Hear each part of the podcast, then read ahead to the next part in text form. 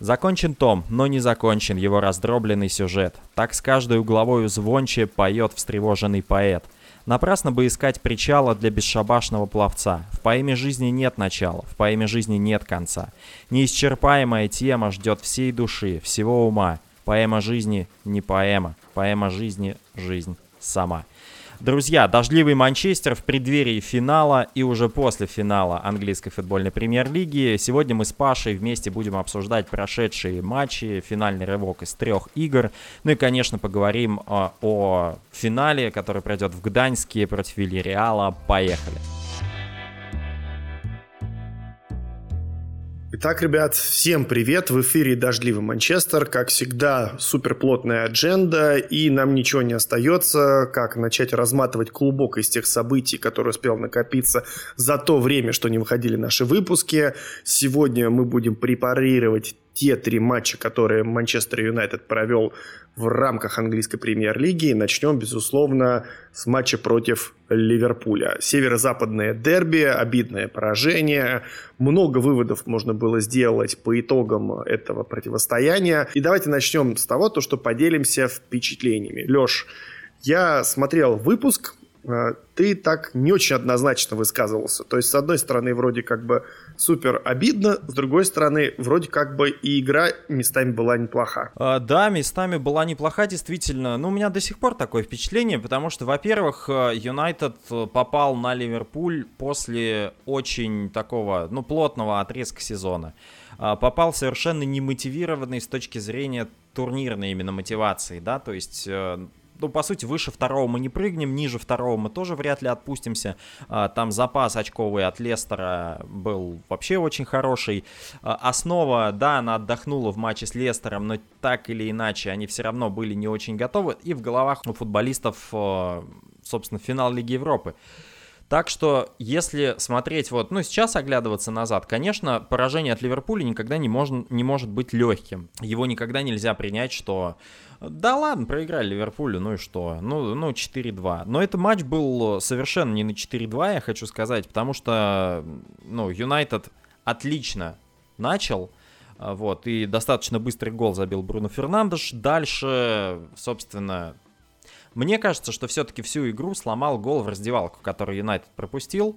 На последних минутах снова выключились, снова уже э, как бы казалось, что ну все, все уже сейчас свисток пускают в раздевалку, а, а после перерыва а, Ливерпулю только и нужно было, что забить быстрый мяч. Это и удалось сделать. А, так что вообще команда Клопа, наверное, больше желания показала и им больше нужно было. То есть у них вот как раз не было финала Еврокубков, у них была турнирная мотивация, им нужно было а, там, да, побеждать обязательно Манчестер Юнайтед, чтобы попадать в топ-4 и в Лигу Чемпионов. Как мы знаем, сегодня это у них получилось. А, к счастью или к несчастью для Лестера, вот, но тем не менее, об этом мы поговорим попозже. Но впечатления э, достаточно неплохие были. Вот по первому тайму Юнайтед э, попытался э, что-то сделать э, с этим Ливерпулем, э, который был уязвим. Но вот где-то, может быть, если бы Юнайтед был посвежее или позаряженнее, помотивированнее. В общем, у Ливерпуля чуть-чуть в каждом элементе было побольше. И в итоге это, конечно, вылилось в победу для коллектива Юргена Клопа. Ты как думаешь, какие у тебя впечатления? Слушай, мне очень понравился стартовый план от Оли Гуннера Сульшера вот с этой вот э, подходом к персональному прессингу. Такой, мне кажется, очень часто Бьелса использует в своих матчах. Вот. Но потом э, то ли Ливерпуль более зрелая команда, то ли более целостная, и все это в какой-то момент потуги Манчестер Юнайтед свелись на нет – я это к тому, то, что стартовый отрезок и план Оли мне очень понравился, и он давал действительно плоды, и, безусловно, гол, который забил Бруно, мне кажется, квинтэссенция вот этого подхода. И мне очень понравился Юнайтед в конце. Мне кажется, в парнях было видно желание каким-то образом, может быть, вырвать ничью, не опускали руки, и вот когда Решфорд забил гол, было ощущение, что мы еще можем. Там вот еще такой эпизод был, когда можно было добить, и мяч как-то там метался по штрафной, такой вот очень опасный ворот Ливерпуля.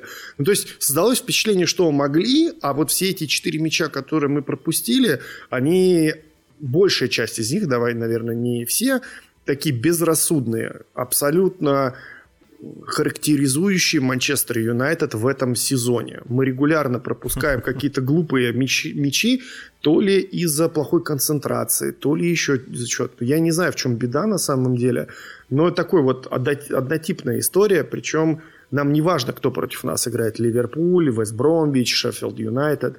Мы можем схожий сценарий допустить э, возле своих ворот, невзирая на футбольную иерархию нашего соперника. Вот. В целом, мне тоже матч понравился. Я, конечно, э, готов в очередной раз попытаться громом э, пройтись по э, нашим парням, которые работают в опорной зоне. Я не понимаю, как это вообще возможно. Я не понимаю, почему их к этому не готовят. То есть, вот мы сегодня еще поговорим о финале. А вот такой человек, как у Эмери, мне кажется, абсолютно точно сможет нанести серьезный удар именно в эту зону. Ведь практически можно быть уверенным, что там будет и Скотт Мактомин, и Фред в финале играть. Поэтому вот мне больше всего стрёмно mm-hmm. за эту зону. А, в целом, матч против Ливерпуля, вот можно ли все это списать на отсутствие действительно мотивации? Вот ты правда так считаешь, что это ну, с мотивацией, с недонастроем, что вот все решенное, ну и мы так вот, э, Погба не добегает, падает, такие вот голы какие-то все на пустом месте. Ну, э, да, я думаю, то, что это недонастрой какой-то. Э, концентрации не было у парней, не было прям вот желания... Э, ну, причем это проблема, на самом деле, если у тебя нет желания выгрызать каждый мяч против Ливерпуля и, я не знаю, там, вцепиться в глотку Фермина, а вместо этого ты падаешь, это уже, ну, вопрос настроя, действительно. То есть против Ливерпуля фанаты бы, вот если бы они были на стадионе, они бы этого не простили. А, честно. Но, опять же, фанаты сорвали матч предыдущий, из-за этого перенесли, а, поэтому игроки тоже в таком непонятном расположении находились. Я думаю, что да, э, все-таки вот эти вот факторы, потому что Юнайтед по игре-то не был заметно хуже. Юнайтед был хуже именно вот в плане концентрации и настроя против Ливерпуля. Вот. А это такие проблемы, которые, ну, мне кажется, они лечатся с началом нового сезона, какие-то новые вызовы, когда турнирная мотивация есть, когда а, там, может быть, какая-то, ну, вот, болельщиков вот этих бастующих нету. Мне кажется, что это все нормализуется.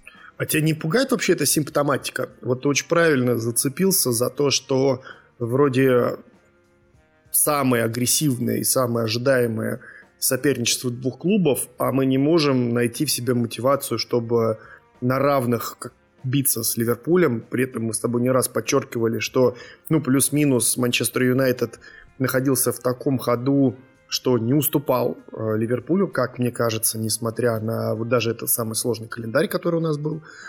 Э, мы mm-hmm. постоянно в сезоне замечаем что-то похожее то мы пропускаем в самом начале от Фулхэма, я имею в виду предыдущую, не вот ближайший матч, а там, когда мы отскочили благодаря голу Поля Пакба, то мы теряем концентрацию и со счета 3-1 Эвертон сравнивает до 3-3 счет. А, можно еще много чего перечислить и накидать mm-hmm. в эту авоську приблизительно одной и той же болезнью Манчестер Юнайтед. Мы как-то, по-моему, с тобой уже касались этой темы, и мы что-то пришли тогда к мысли, что это такая, наверное, около психологическая история, которой должен заниматься Оли Гуннер Сульшер. Но вот сейчас, мне кажется, она действительно может стать серьезной проблемой, потому что ну, мы все ждем следующего сезона с большими претензиями со стороны нашего любимого клуба. А, да, претензий будет а, больше. Я надеюсь, что и трансферов будет больше, и серьезных трансферов будет больше. А, мне кажется, что все-таки нужно подождать, чтобы делать какие-то выводы. Да, безусловно, а, типология этого настроя, она прослеживается. Ну, то есть, есть моменты, когда а, команда выключается. При этом, а, мне кажется, что ну, любая команда выключается, любой футболист выключается. Нету футболиста, который проводит там 100% игрового времени на предельной мотивации и не выключается вообще ни в каком эпизоде. Такого не бывает. Выключаются все, но Юнайтед действительно выключается как-то систематически в какие-то... Ну, то есть, можно, как ты правильно сказал, просчитать моменты когда Юнайтед выключится и, а, собственно, в этот момент атаковать. А, возможно, как бы Ливерпуль и изучал эти моменты, и тогда Клопу прям отдельное браво за это, но по сути, я не вижу в этом пока что какой-то проблемы. А, то есть, да, это, безусловно, а, такой звоночек в адрес Сульшера, а, но ему нужно время, чтобы с этим поработать. Я думаю, то, что, ну вот, в плане этого сезона болельщики плюс-минус не вспомнят об этом, кроме э, очень внимательных, да, потому что там второе место, если мы еще сейчас кубок возьмем, то про эти все э, поражения, про ничью с Эвертоном, ну, все прям позабудут просто и с новым э, открытым забралом э, we gonna win the league в следующем году. Слушай, ну, э, раз уж мы так бегло прошлись по ощущениям от северо-западного дерби, э, давай перейдем к противостоянию Манчестер Юнайтед против Фулхэма, я честно признаюсь, мне импонировало то, что сделал Скотт Паркер с Фулхэмом а, после зимы, даже, наверное, чуть раньше, где-то, наверное, с декабря. Там прям какая-то реанимирование тела. Он такой, знаешь, Франкенштейна зарядил, и вот этого чудища более-менее начало ходить, mm-hmm. что ли, вот такое. А, не знаю, мне даже вот где-то жалко, что на самом деле он вылетает. Мне действительно, ну, кажется, что есть у него будущее. И, возможно, конечно, Фулхам это хорошая площадка для того, чтобы Скотт Паркеру ну, потренироваться в качестве тренера, как бы это ни звучало. Но Блин, мне даже, правда, жалко, реально жалко. Мне как-то э, действительно импонирует вот именно не сам футбольный клуб, а его тренер. А, что ты скажешь по игре? А, насколько тебе показалось, что хорош был Манчестер Юнайтед в этом матче? А, временами, отрезками прям. Причем мне кажется, что Юнайтед тоже к этой игре отнесся. Ну, во-первых, это эмоциональная была игра, потому что фанаты угу. вернулись на поле наконец-то. Вот Гол Кавани, конечно, вау. Вау, это прям, это прям феномен. Это Шедевр. Игры. Он прям шедевр, да, это украшение, потому что так принять решение. Кстати, э, я не знаю, ну мы это обсуждали уже и на, и на стримах и так далее. Ну просто напомню, может быть кто-то еще не слышал. Там офсайд же был у Кавани, потому что Бруно мяч-то не, ну, он не дотронулся до него. Вот, и по сути Кавани мог бы не записать этот гол на свой счет, но, к счастью, Юнайтед забил, а вот дальше Юнайтед расслабился, а, Фулхэм ну, честь им и хвала. А, Скотт Паркер действительно построил хороший коллектив, но Юнайтед э, просто не нужна была, мне кажется, эта игра. Вот как-то как-то все было уже э, расслаблено. Мне кажется, то, что в этот момент уже команда думала где-то про финал Лиги Европы. И вот на самом деле, э, памятуя о вчерашней победе над Вулверхэмптоном в эти выходные, Uh, у меня закралась такая мысль, что Сульшер бы, ну вот, ничего бы, собственно, не потерял, если бы взял и ту же обойму, которая играла против Уолверхэмптона, прям против Фулхэма запустил, они mm-hmm. бы бились, старались, uh, они бы хотели играть, и они бы выиграли этот матч, я уверен. Вот, но в целом, не знаю, ну матч как матч. Мне, честно, даже не особо чем-то запомнился, кроме гола Эдинсона Кавани. Слушай, а тогда давай я попытаюсь потретировать с твоей помощью. Вот. А как тебе тот гол, который мы пропустили? Что ты о нем можешь сказать? Ну, насчет этого гола, безусловно, это а, позиционная ошибка а, всей команды, а, причем позиционная ошибка в обороне и, опять же, ну какая-то расхлябанность, прям такая вот расхлябанность, мне кажется, это прям весомое mm-hmm. слово такое, потому что а, побежал Фред прессинговать в центр поля, его зону никто не закрывает, на нее чуть-чуть выдергивается шоу, зону шоу никто не закрывает, оттуда идет подача, и в момент, когда туда идет передача, уже два человека а, бегут в зону Аарона Ванбисаки, которую, а, опять же, не страхует Гринвуд, Гринвуд там трусцой добегает до кого-то, и никто не подсказывает Аарону Ван-Бисаки о том, что у него два футболиста, потому что он держит перед собой одного, да, можно сколько угодно говорить про то, что Ван-Бисака не держит линию офсайда, и это действительно так, это его ошибка. Вот, но, опять же, Гринвуд, видя то, что у Ван-Бисаки за спиной игрок мог добегать, ну, наверное, да. Линделев, который посмотрел два раза через плечо и не сказал у Анбисаки, что у него за спиной еще один игрок, мог ему чего-нибудь крикнуть на правах человека, который э, как бы руководил обороной? Мог? Скорее всего, да. Мог ли э, Туанзебе подстраховать Люка Шоу э, и как-нибудь попытаться? Вот на самом деле сейчас уже задним умом, э, понимая то, что если бы на месте Туанзебе был Эрик Баи, то, скорее всего, подача бы не прошла, потому что Баиба кинулся в ноги, вот просто там вышибая и срезая все на свете, и не допустил бы эту подачу. А, Туанзеби вот чуть-чуть такой, вот у него по-другому принимается решение, он не пошел до конца, попытался, попытался этот удар заблокировать, ну, подачу заблокировать с дистанции, а, и это тоже не вышло. Ну, а дальше, ну и Дехе, конечно, он не самый сильный вратарь на выходах, и здесь он не вышел, никто, ну, собственно, мискоммуникация раз, какая-то расхлябанность и дезорганизация два, то есть если кто-то выдвигается, его зону должен, должны либо закрывать партнеры, либо кто-то должен включаться в эту зону. А, опять же, это все должно быть отработано, а, у Юнайтед а, в этом составе не было основного защитника, это Харри Магуайр, а, плюс, а, ну, как бы, Линделев с Туанзеби неизвестно в каких взаимоотношениях, вот какая-то мискоммуникация произошла. А, это тревожный гол, на самом деле, чтобы его пропустить. Очень плохой. А, давай про взаимоотношения поговорим. Мне очень понравился этот эпитет, хочется его использовать. А, меня беспокоит взаимоотношения между Аароном и э, Виктором в течение всего сезона. Я, наверное, с пятерку, а может быть даже, если очень сильно постараться, с десятку – Э, смогу найти подобных мячей, когда мы пропустили в этом сезоне. Мне кажется, даже от одного РБ мы пропустили мяча три похожих, когда э, сформировалась пустота благодаря движениям Аарона Ван Бисаки, и мне почему-то не оставляет мысль, что он каждый раз, когда смещается в центр, пытается дополнительно подстраховать зону Линделёфа. У тебя нет такого ощущения? Я прям не могу избавиться от этой навязчивой мысли, что проблема на самом деле не в том, что Аарон теряет там футболистов, которые у него бегают за спиной, а что он пытается э, настолько максималистическим подходом страховать зону шведского центрального защитника. А, да, да, я сейчас вот ты перечислял, мне начали приходить в голову эти моменты и с Лейпцигом в том числе. А, может быть, но опять же, если это, если есть такая проблема, а, вот это как раз проблема а, системная, которая mm-hmm. повторяется, и это проблема игровая. То есть это не та проблема, вот мы говорили то, что там тренировки, там можно это устранять каким-то образом и так далее. А, это проблема, которую могут решить футболисты на поле а, и которую могут решить э, в тренерском штабе, просто поговорив, показав вот эти игровые ситуации на тренировочных сессиях, показать вот, вот, вот, видишь раз, вот видишь два, кричите, разговаривайте. В таких моментах обычно просят делать, э, ну, как бы коммуникацию. А второе, то, что а, хочется отметить у Ван Бисаки, да, он, наверное, все-таки пытается а, как-то помогать шведу, а, потому что и Линделев, и Магуайр, вот это мне в, них и в их паре вообще очень не нравится они оба вот в момент каких-то подач, каких-то вот прострелов, когда идет быстрая атака, они оба в полупозициях остаются.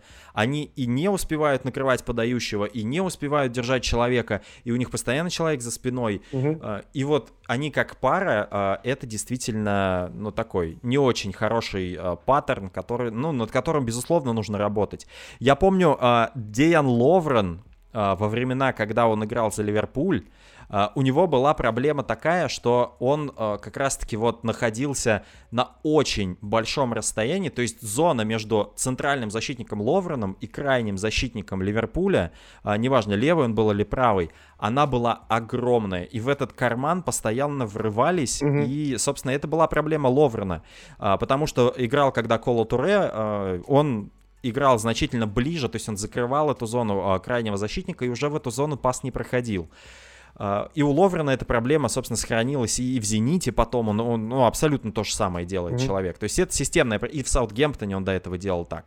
А, насколько вот сейчас можно откатиться к проблемам Линделёфа, а, потому что ну, для меня это на самом деле сюрприз, то, что у Линделёфа, который сам играл профильного правого бэка в Бенфике, а, нету понимания того, что вот можно скоммуницировать, можно не оставаться настолько узко, а, и, ну, собственно, уж коммуникацию это за сколько лет? За, за 3-4 сезона могли абсолютно точно наладить. Слушай, тогда я еще сюда в топку последнее доброшу мою мысль. А тебе не кажется, что вот этот эпичные регулярные броски, которые делает Ар Ван Бисака на подмогу Линделёфу, что эта роль на самом деле одного из опорных полузащитников. Ну и если смотреть сейчас уже сквозь весь сезон без одного матча, то, скорее всего, это вопрос к Скотту Мактомину. Ну, это вот по моим ощущениям, что если там нужно подстраховывать, то это должен делать опорный полузащитник. Ну, может быть, я, конечно, живу немножко в искаженном восприятии, но да, наверное, Аарон ситуативно может делать это, но когда у него за спиной футболист, Аарон за него скорее должен отвечать. А вот эту зону должен помогать э, перекрывать опорник. А, безусловно, опорник должен помогать, но здесь вопрос э, в том, что когда вот играется в два опорника, по идее, два опорника э, и должны избавлять тебя от подобного рода головной боли, потому что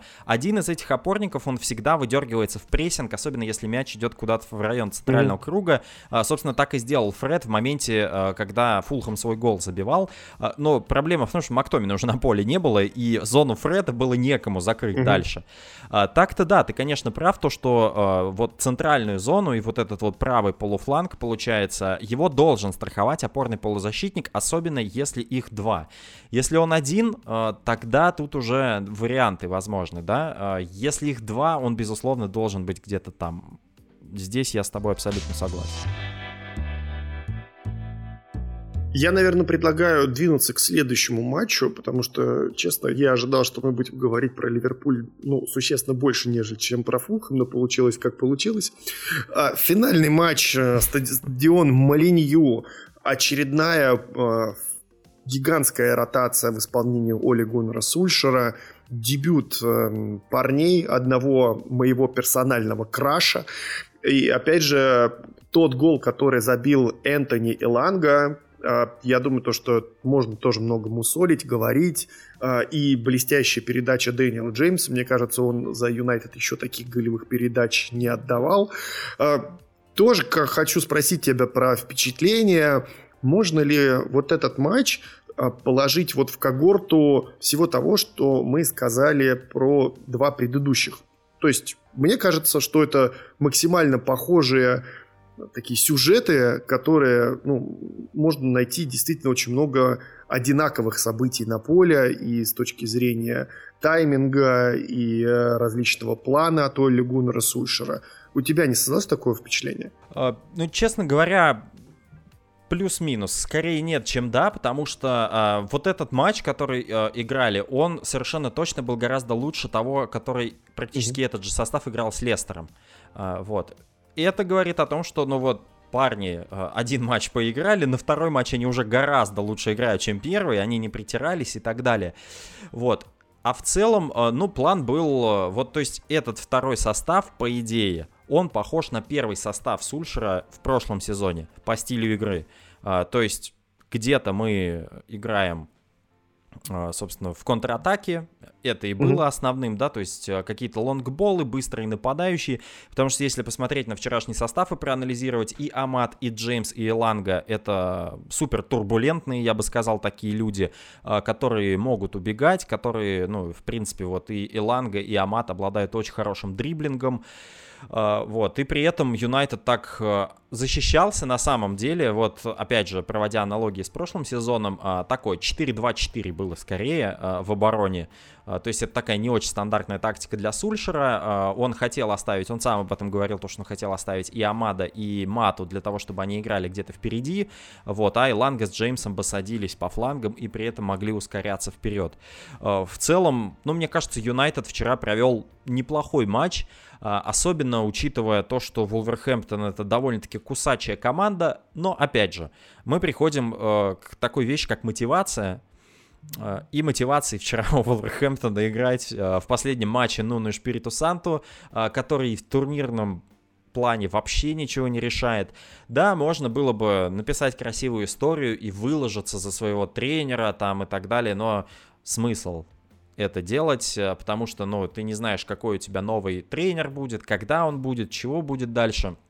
Ну собственно, я уверен, что Нуну э, просто сказал э, что-нибудь типа «Come on, boys, enjoy yourselves», играйте в свое удовольствие, и все. Э, так что вот Вулверхэмптон вчера придумать мог очень многое, но то ли не мог, то ли не хотел. А Юнайтед э, придумать не мог, но при этом очень-очень-очень хотел выиграть этот матч именно за счет того, то, что много молодежи было, э, очень хороший сплав э, вот такой вот прям яркой молодости, такой неприкрытый прям, когда ты ну, даже наивный слегка, э, когда ты просто готов вещи, рубашку на себя рвать и бежать куда-то, стремя, сломя голову просто за общую идею. И при этом у тебя есть такие э, дядьки, как э, Матич и Мата, э, которые тебя направляют, которые говорят тебе, что делать, которые могут мяч придержать держать. А, и, ну вот, вчера, не знаю, мне, мне понравился матч. Мне понравился он именно своим вот задором таким молодежным. А, но хотя и Матич, который а, там, вот когда Ван Дебек зарабатывал пенальти, он там такой рывочек совершил. Mm. Причем совершенно, ну вот в своем возрасте, там 33 ему года почти. Ух ты, вот прям Матич, ну такой, прям как отец поступил. Э, в общем, если коротко, то Манчестер Юнайтед в виде выхода молодых парней э, со стартового свистка на поле получил некий укол стволовых клеток в свой организм. А, я хочу чуть ну, попозже спросить тебя про молодежь, а сейчас э, задать другой вопрос про другого футболиста, Дони Ван Дебек. Что скажешь о нем? Э, работа в опорной зоне, он был таким бокс-то-боксом, по-прежнему Дони, Дони невидимка или Дони начинает превращаться в более-менее осязаемого персонажа на поле? А, Дони Ван Дбек э, по статистике Инстата лучший игрок матча вчера. Он набрал 372 э, пункта по Инстат-индексу, и у него там совершенно потрясающие показатели. А, Причем показатели, вот мы все говорили, а какая вот идеальная позиция у Дони Ван Дебека, где ему лучше играть? А, то есть это позиция Бруно или позиция там чуть глубже? Дони Ван Дебек вчера играл очень классно, у него угу. по единоборствам, ну прям очень классно, по единоборствам, по отборам. Он вчера отлично отработал, на мой взгляд, при этом эта роль, э, за ней, ну как, как сказать, у нас есть очень много упражнений, я уверен, то, что и слушатели, и мы с тобой очень много их знают. Это упражнение на внимательность. То есть, когда тебе говорят, ну вот самый банальный пример, поищите на YouTube, э, когда, ну там, вам нужно следить за баскетболистами, вам нужно следить, сколько передач э, сделали игроки белой команды. Вот, они там начинают, э, значит, делать эти передачи, вот, и в конце Спрашивают, какой ответ? И ты говоришь, хм, ну, 13. Они говорят, да, правильный ответ 13. Но вы заметили медведя, который танцевал лунную походку Майкла Джексона? И все mm-hmm. такие, блин, где он? Я когда смотрел первый раз это видео, я тоже не видел. А, и я, вон, ну, к чему эту аналогию привожу? К тому, что а, мы заложники своих ожиданий от Дони Ван Дебека в том числе. Мы ждем, что Дони вот в какой-то момент возьмет, щелкнет и будет играть прям потрясающе, как в Аяксе. А, будут все комбинации, Дони будет забивать, ассистировать и так далее. Но э, стоит помнить, что да, у футболиста есть сильные качества, э, которые он проявлял в одной команде, но он совершенно не обязательно должен их проявлять в другой команде. Возможно, у него есть те сильные качества, которые Сульшер в нем видит, и попробует их вытащить в следующем сезоне. Лично для меня вот этот перформанс Ван Дебека, э, он ну, так скажем, приоткрыл немножко э, другую сторону голландца, mm-hmm. э, которую я, ну, на которую я тоже внимания не обращал. Э, он может играть в паре э, с опорником. Вот вам, пожалуйста. То есть вот он может играть. Помните, если э, была схема в прошлом году, да, ну та же самая, которая в этом 4-2-3-1, но там играли да, но там играли Матич, Пагба и Бруно. Да. Вот. А теперь представьте то, что э, вот вместо Матича у нас будет какой-нибудь опорник, а вместо Пагба у нас будет Дони Ван Дебек. Вот после вчерашнего матча я легко себе представляю эту схему, где у нас один ярко выраженный опорник, один бокс-то-бокс, э, и вот, собственно, Пагба может при этом действовать на левом фланге в ротации с Решфордом, и в центре в ротации с Ван Дебеком, при условии, что будет э, у нас опорный полузащитник. А, Причем Дони вчера, ну не знаю, на меня произвел хорошее впечатление. При этом сразу после игры мне так не показалось. мне так не показалось, потому что, ну, действительно, мне показалось, что, ну, очередной какой-то не очень внятный матч. Потом я пересмотрел. Естественно, я посмотрел статистику, я посмотрел хайлайты. Я, ну, уже, что называется, задним умом понимаю, что статистика у парня хорошая. Я стал смотреть за его движениями. И я насчитал, э, по меньшей мере, 5 моментов, где а, Дони настолько классно открывался и отдавал передачи, а партнеры просто out of this world, вообще не здесь. То есть он показывает, он, ну, я не знаю, он столько всего делает, и его настолько сильно не видят, или не замечают. Э, Сульшеру, мне кажется, стоит обратить внимание на этот перформанс Ван Дебека и поговорить со всей командой, э, как в свое время сделал сэр Алекс Фергюсон, который сказал, что Робин Ван Перси делает забегание, и вы все должны пасовать на Робина Ван Перси. Э, и, возможно, тогда игра у Манчестер Юнайтед станет ближе к тем канонам, которого хотят болельщики, потому что болельщики, безусловно, хотят какого-то стиля, там, Гвардиолы, Клопа Системы. и так далее. Да, системы, вот что это такое тоже, да? Да. А, так что да, я на самом Все. деле вчера э, на твоем стриме как раз тебе вопрос задавал про опорника, именно как раз в свете того, что я видел, что творил вообще голландский футболист вчера на поле. Мне тоже на самом деле бросилось в глаза то, как он вот, он мастерски просто работает с пространством. Я даже вот по-другому не могу сказать. Э, у... Я как-то на Sports.ru читал, там даже есть терминология вот этим вот футболистам. Там язык сломаешь какое-то огромное количество подряд согласных букв, и это все разобрано на примере Томаса Мюллера из Баварии, то, что типа он тоже вот хорошо работает с пространством и создает его и для себя, и для команды в том числе. Э, окей, двигаемся дальше. И мой вопрос про Э, молодежь, э, он будет звучать таким образом. Мы не так давно э, видели Шолу в действии, мы видели прям совсем недавно Ханнибала, собственно, Иланга забил вообще гол, есть Амат, давай еще, ну, сюда, нет, давай их четверых вот оставим. Я хотел бы, чтобы ты их проранжировал в зависимости от того потенциала глубины двух лет – как ты себе представляешь, кто из них выстрелит? Вот на рубеже ближайших двух сезонов из этих парней. От одного до четырех. Нет, давай лучше с четвертого места до первого. Так будет интереснее. А, четвертое место Шола. А, по одной простой причине. Очень яркий парень, очень кудрявый, забавный и очень молодой. 17 очень лет. Молодой, да. Да, 17 лет. Мне кажется, что вот как раз Сульшер, подтягивая его к основе, это было скорее такой наградой за его работу, а, за то, что он заработал свой первый профессиональный контракт с клубом. Хорошо, Шола хорошо смотрится на своем уровне, а его уровень сейчас это до 18 лет. А, он при этом очень часто заигран за команду до 23 лет, что говорит о его mm-hmm. развитии еще дальше. А, и то, что он играет с людьми старше, это только ему на пользу идет. А, дальше ему, ну, мне кажется, что Шола это не ближайшая перспектива. Это, возможно, вот как раз год через два мы там вспомним, что был Шола Шуритая. Здесь Если, мы с тобой попали. Там... Окей. А, третье место. А, мне все-таки кажется, что это будет Иланга. Угу. А, хотя, учитывая вчерашний перформанс, а, я объясню, почему у меня, ну, давай я всю тебе сразу раскрою. А, Эланга на третьем месте, на втором Амат, на, треть... На первом Ханнибал Межбри. Угу. А, я думаю, что именно таким образом их нужно подтягивать. И вот Эланга с Амадом, а, здесь история такая, она как сказать, с одной стороны, есть э, молодой талантливый свой воспитанник, который вчера продемонстрировал такую работу, настолько зрелую, и все было, как ты верно сказал, настолько в такт, э, настолько вовремя, то есть то, как он делал забегание, что он никогда, он, он не попадал в офсайды, он делал эти рывки, он коммуницировал с партнерами, которые старше него, он показывал, куда ему нужно отдать мяч, он не боялся идти в дриблинг, э, и вот, ну, вчера был на поле тот Энтони Иланга, которого мы знаем по молодежке, кто следит за ней, э, до травмы в этом сезоне. Mm-hmm. Там порядка 12 мячей он забил, по-моему, также в 12 матчах, а потом сломался. И вот сейчас Иланга это прям очень хороший э, нападающий на перспективу. Э, крайний, пожалуйста, можно его заменять.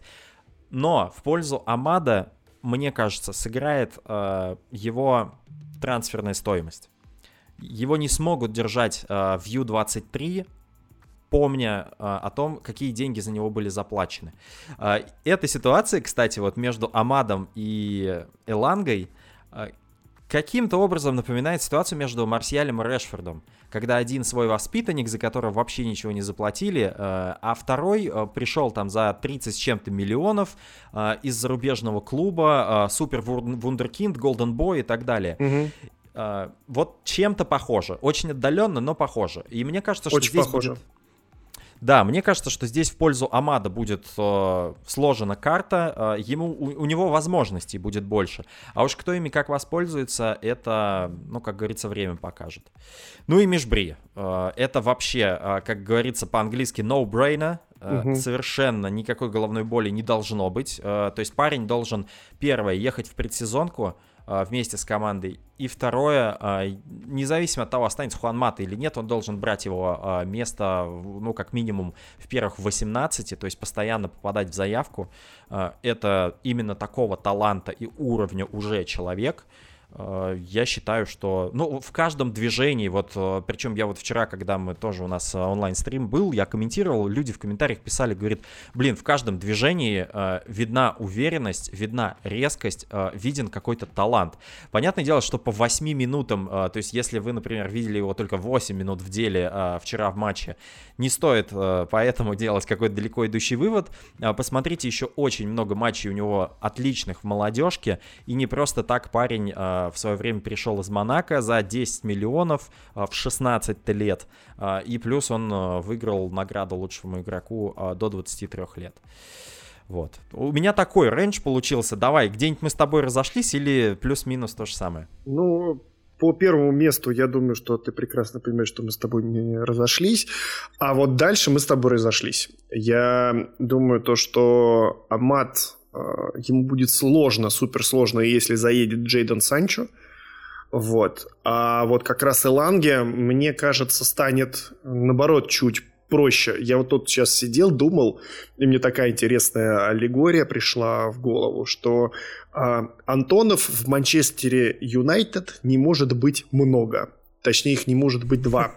Поэтому либо Энтони, либо Антони. Я вот делаю выбор в пользу Энтони на самом деле. А, и я думаю, то, что если мы все-таки попрощаемся с Марсиалем а, в это межсезонье, то Эланга как раз вот может занять вот эту нишу. Я не думаю то, что Оли Гуннер Сульшер а, даст кому-то из наших двух пока необработанных бриллиантов шансы Э, из молодежки ближайший сезон. Мне кажется, что они ближе к середине сезона могут появиться. А вот Эланга, ну, блин, черт, он вчера так уверенно действовал, это как-то подкупает.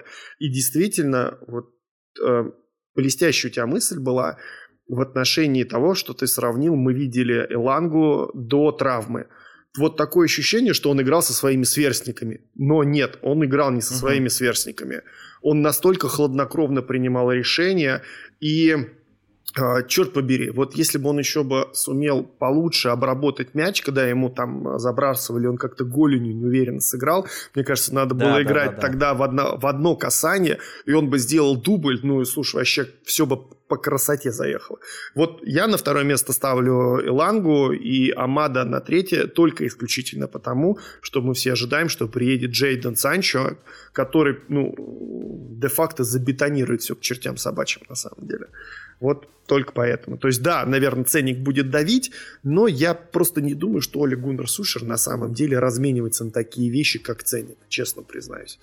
А, давай будем двигаться дальше. А, большая тема впереди. А, это ближайший финал Лиги Европы. Есть ли что-то, что может вообще Манчестер Юнайтед помешать, за исключением травмы нашего капитана, чтобы мы оказались с кубком? Самый главный момент, на самом деле, это Харри Магуайр, которого, ну, мне кажется, всем уже стоит это признать, не будет Харри Магуайра в стартовом да. составе э, в финале Лиги Европы. Э, потому что, ну, он едва ходить начал. Я только, ну, э, помню всю эту историю в 2014 году, когда Диего Коста собой себе стволовые клетки пересаживал, чтобы выйти на 14 минут поиграть в финале Лиги Чемпионов я думаю, то, что Сульшеру стоит воспользоваться э, ну, стоило бы. Он, скорее всего, уже принял какое-то решение относительно Магуайра. А как бы он там не делал какие-то завуалированные намеки в прессе о том, что я дам ему время до а, вечера вторника или утра среды, и там приму решение.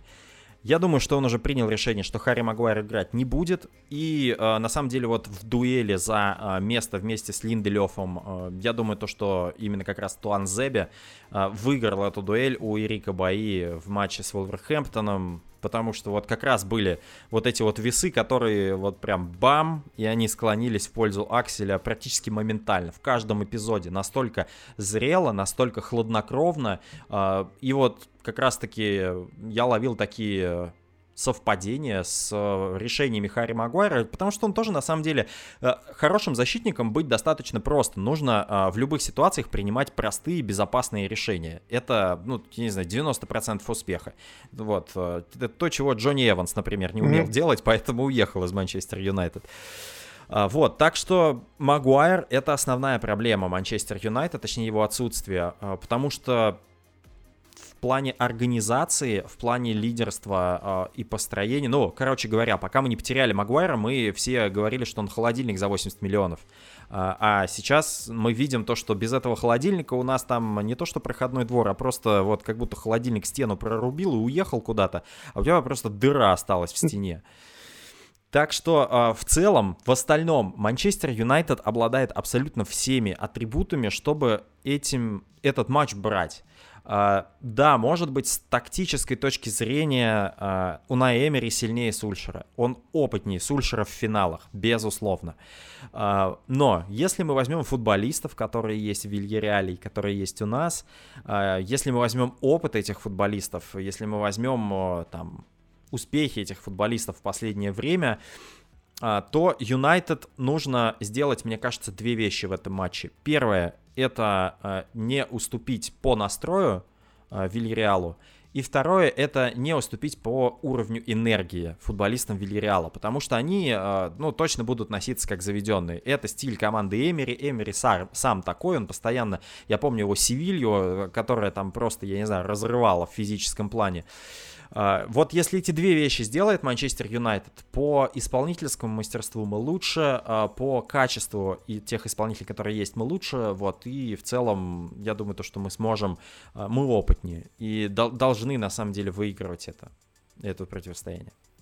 Как ты думаешь, вот мы много сейчас сказали про Харри Магуайра, мне кажется, что его влияние на игру я как-то начал оценивать немножко с другой стороны. А, вот вроде нету капитана, а, и мне кажется, Люк Шоу уже не такой. А, нет капитана, ну и понятно, что Клинделев вообще куча вопросов. И Дин Хендерсон вроде уже не настолько уверенно показывает себя в рамке, и я начал задумываться, а вообще, а стоит ли продавать Давид Дехе. То есть мне вот ту ауру, которая, судя по всему, все-таки была а, при наличии Харри Магуайра на поле, она то ли, ну, пошатнулась, что ли, я вот не знаю, как по-другому даже сказать. Я даже не беру сейчас в расчет, а, как нужно будет в финале а, и сколько отбегать Фреду, чтобы вообще как-то компенсировать а, все то, что будет происходить, потому что, ну, абсолютно точно, вот его свежие ноги, мне кажется, очень много будут значить в финале Лиги Европы, потому что он станет и связующим звеном, и он должен будет помогать Акселю, скорее всего, потому что я ну, разделяю твою точку зрения, что, скорее всего, его пара это Аксель Туанзеба и Виктор Линделев в финале Лиги, Европы в центре защиты у Манчестер Юнайтед. Ну и таскать мяч. Вот э, я очень переживаю за Фреда, потому что он может стать такой вот э, системообразующим футболистом в конкретном матче. Которым он не является. Которым он не своей. является, по сути своей, да. Просто в эту зону очень много будет сконцентрировано сил и у Вильяреала, безусловно, и ему нужно за себя отрабатывать, им нужно будет абсолютно точно много помогать в защите. А, конечно, Вильяреал много темпа на протяжении всего матча дать не сможет. Но ситуативно мы видели, что Юнайтед под натиском может посыпаться. Наверное, нельзя сравнивать, конечно, Ливерпуль с Вильяреалом, но Ливерпуль показал, mm вот как можно надавить, и оно там хрустнет без Харри Магуайра. Да, Фред, э, на самом деле, абсолютно с тобой согласен. Э, интересно мне э, в ближайшей перспективе, да, вот в перспективе этого матча, а не увидим ли мы, например, какие-нибудь изыски от Оли Гуннера Сульшера прибереженные mm-hmm. специально для финала. Но я имею в виду, например, там без Харри Магуайра мы проводили, мне кажется, один или два матча в этом сезоне. Они были по схеме 3-5-2, mm-hmm. где играл Туанзеби, Линделев и Рик Баи. Не будет ли чего-нибудь такого, эдакого, потому что, ну, действительно, компенсировать потерю Магуайра один в один сложно. Да невозможно. Наверное, Магнитуда. Сейчас. Да, да, и магнитуда этого матча, то есть на, на то, насколько он мощный, насколько давление будет большое на Манчестер Юнайтед, а, если мы вдруг не выиграем этот матч, а, может как-то Сульшера вот сподвигнуть на какие-то... Хотя он с другой стороны, да, ну, мы понимаем, почему он мог э, выпускать против ПСЖ такой состав. Но объективно, если он будет э, выходить таким же составом против Вильяреала, все скажут, о, что, испугался Вильяреала, что ли?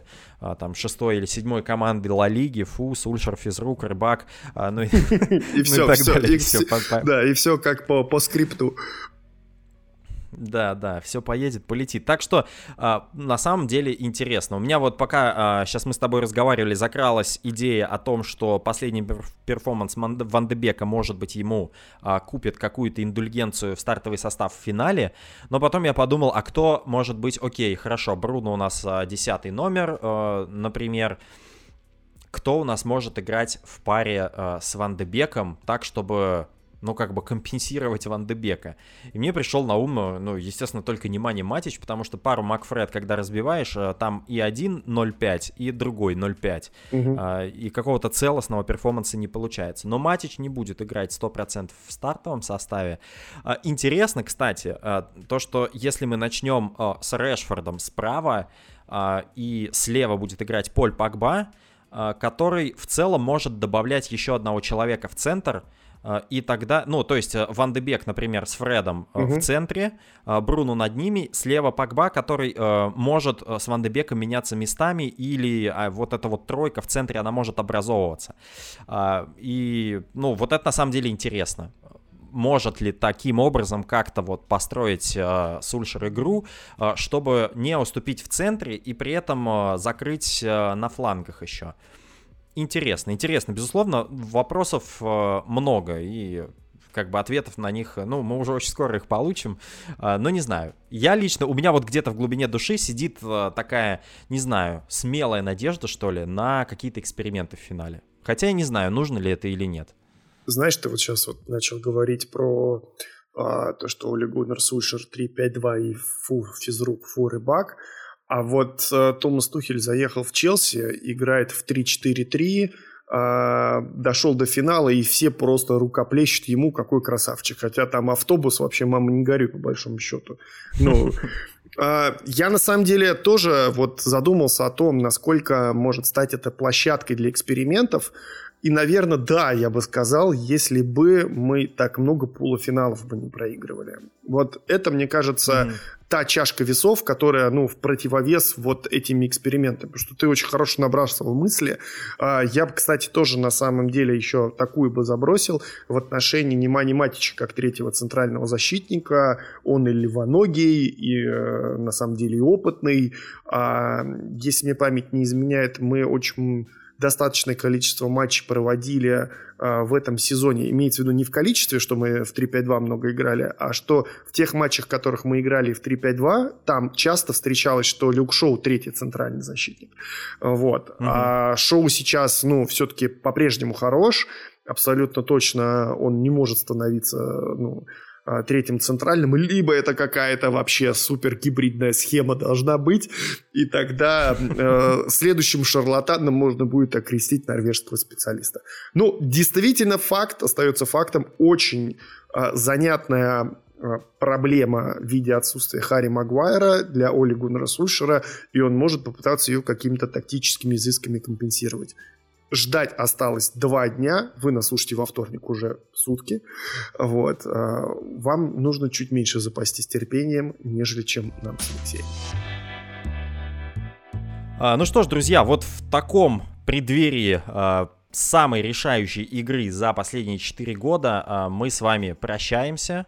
Вот, мы, естественно, услышимся через неделю с вами, чтобы проанализировать тот самый финал и финал Лиги Чемпионов. Мы о нем тоже поговорим, который будет в субботу.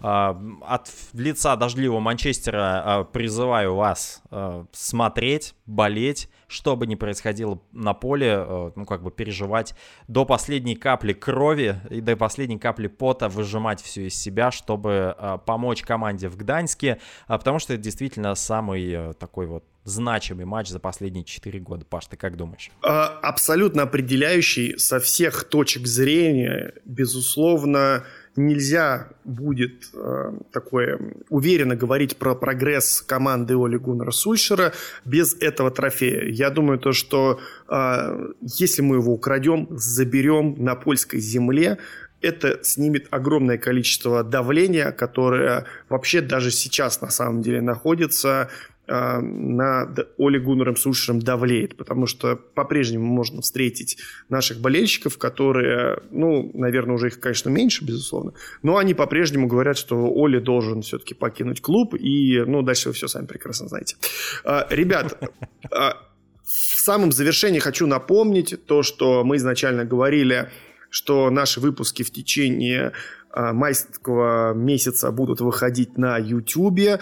Прошлую неделю мы пропустили. Следующий вторник, 1 июня. Я думаю, что, Леш, будет справедливо, если а, следующий выпуск станет завершающим а, из серии череды, которые выходят на YouTube-каналах.